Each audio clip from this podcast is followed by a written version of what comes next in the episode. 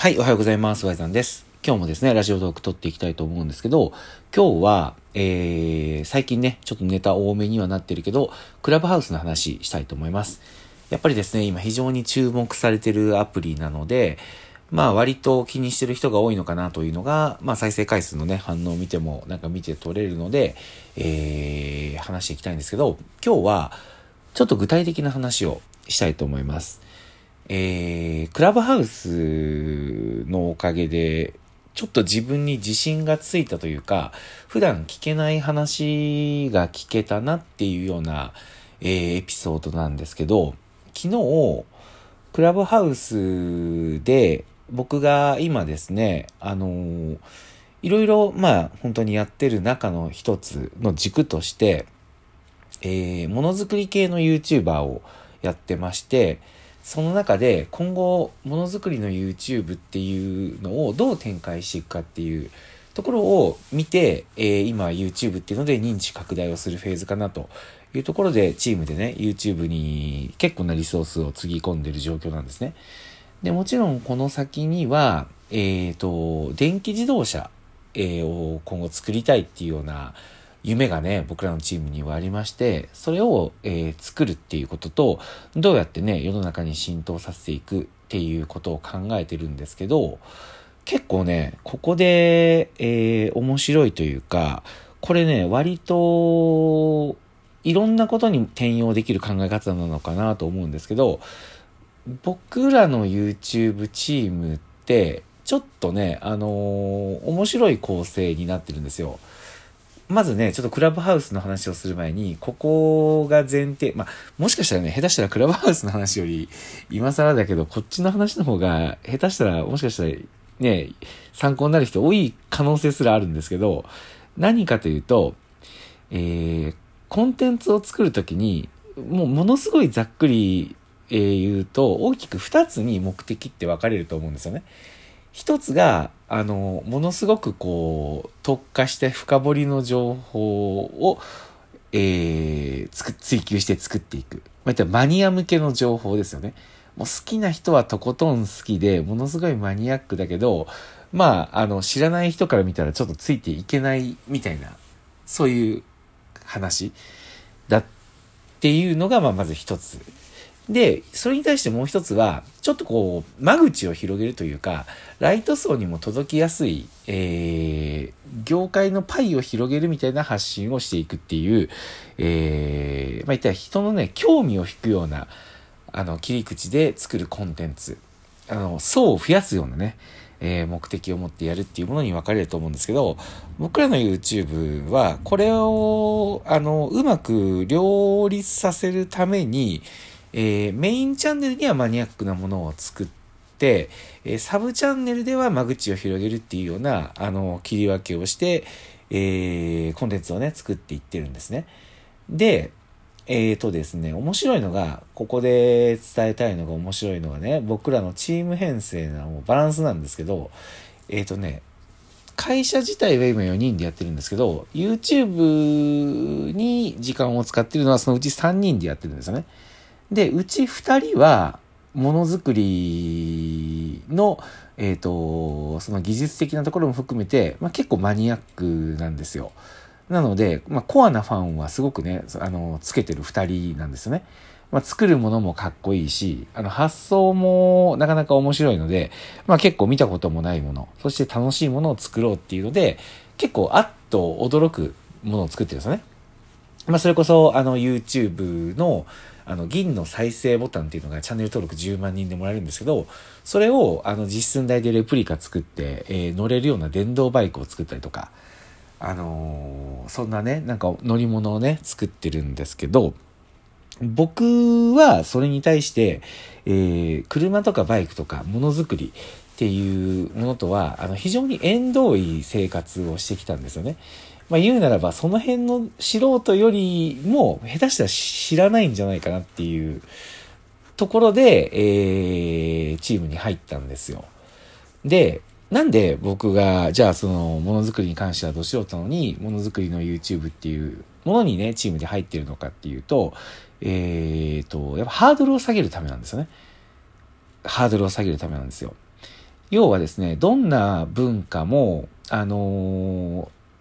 こう、間口を狭めてね、あの、先細りしていくっていう風になっていくのは、マニアっていうものがにわかを排除するからっていう構図があるんですよ。どんな業界にもね。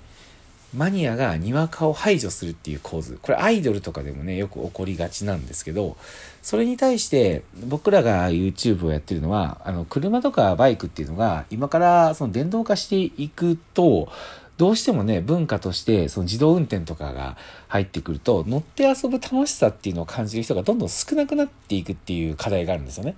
まあ、それこそ若者の車離れとかも誰もが聞いたり感じたりとかしてることあると思うんですけど、まあ、あんまりもう車をね、移動手段っていうふうに考えると必要ないとしてる人がすごく増えてきてるんですよ。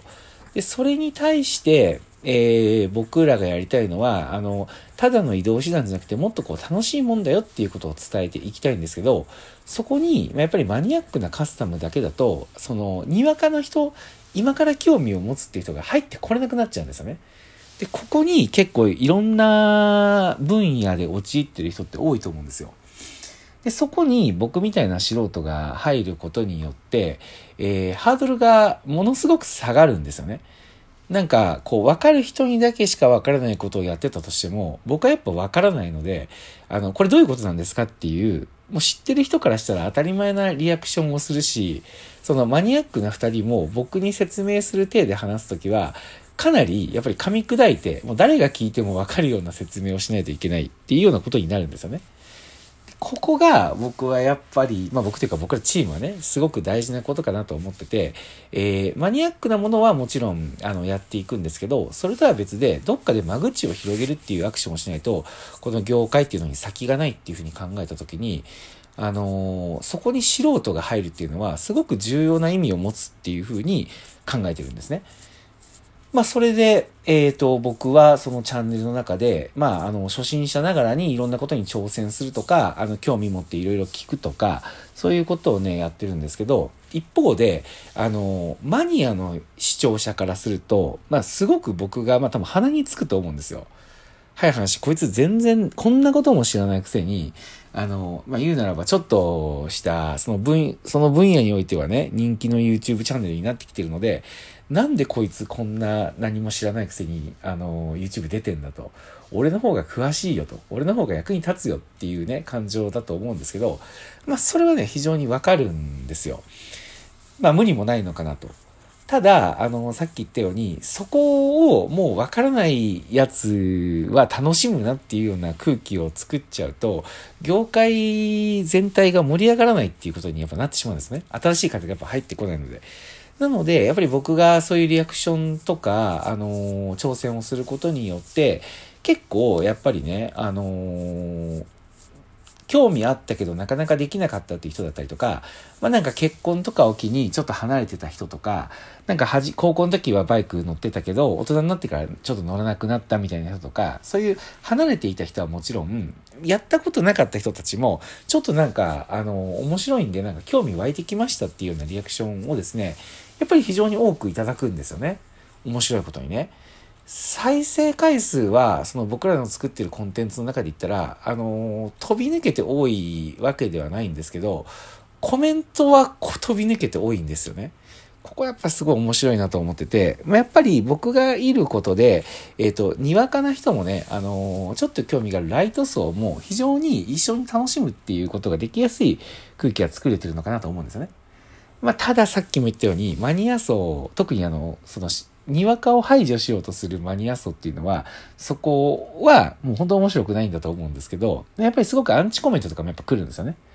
で、まあそれに対して、まあ僕もね、やっぱり人間なんで全然知らない人にね、なんかムカつくとか、こいついらんとか、なんか消えろとか言われると、やっぱいい気はしないんですけど、まあ、あのー、ね、そこよりも見るべきところがあるなと思って、えー、やっていこうというふうに思ってたんですね。で、クラブハウスの話なんですけど、あのー、僕がね、まあこれ考えてみれば当たり前の話なんですけど、